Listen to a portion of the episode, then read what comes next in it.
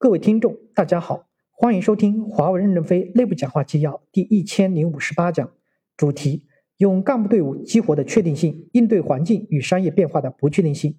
第二部分，接上文。任正非在干部管理工作思路沟通会上的讲话，本文刊发于二零二一年三月三十日。正文部分。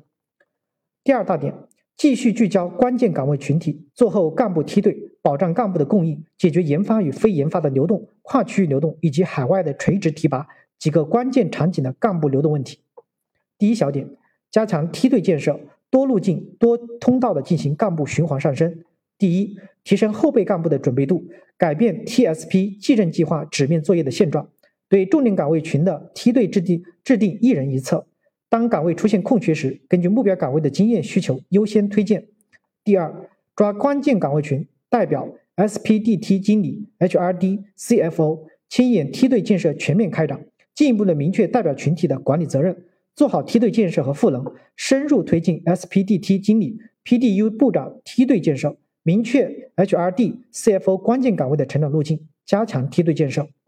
第三，我们要优先把战略预备队。将将校班前三分之一有潜质的干部派往艰苦地区、艰苦的岗位，每三个月总干部部跟踪一次，让他们有机会优先被快速成长、垂直提拔；其余人员不用跟踪，让他们在自己的岗位上自然成长。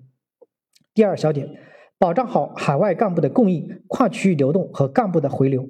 第一，落实海外干部垂直提拔的导向，鼓励年轻高潜人才尽早奔赴海外。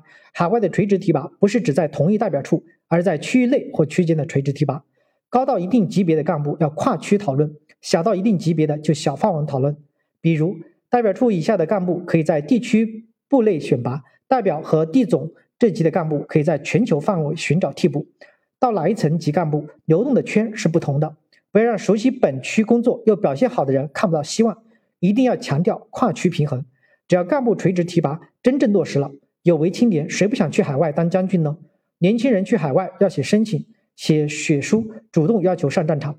第二，以任期制为抓手，优化跨区域流动机制。AT 有任期制，干部在一个岗位上的任期不要超过三年、五年，也要避免干部在同类岗位打转转，流水不腐，避免板结。艰苦地区的干部流动去年做得很好，但发达地区的流动还要提高。第三小点，落实研发、非研发的流动机制，流动一定要保护好历史工程。我们现在要对两到三年以后的事预判业务的连续性版本逐渐的稳定以后，可能会释放出一批优秀的研发干部。对爬过雪山草地、经历过两万五千里长征的历史工程也要保护。在干部的改革过程中，我们一定要把未来可能发展膨胀中的岗位和机会留出来，妥善安排这些历史工程。同时，研发干部也需要全球的视野，要推动和落实研发和区域研发和机能机关职能部门的有序流动。第三大点。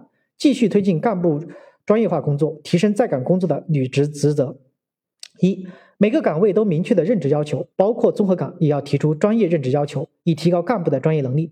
比如，运营商 B 级以前有七个综合管理岗不需要专业任职，但大家评估以后认为都需要相应的专业任职。GTS 总裁不需要七八级的高交付证书，他不是交付专家，有四五级交付证书就行，懂并知道交付是怎么回事儿。他还要通过 IPD 的考试才能做产业管理。又如，代表至少要拿到销售四级、服务三级才能成为综合管理者。面向公司关键岗位后备群体，提供针对性的专业赋能，拓宽视野，补齐短板，是为了培养未来的将军。二、干部的履责规定中，不能做假，不做假账要作为一个重要的标准。我们所有的干部都不要说假话、做假账，要踏踏实实的工作。凡是做假账的干部就下岗。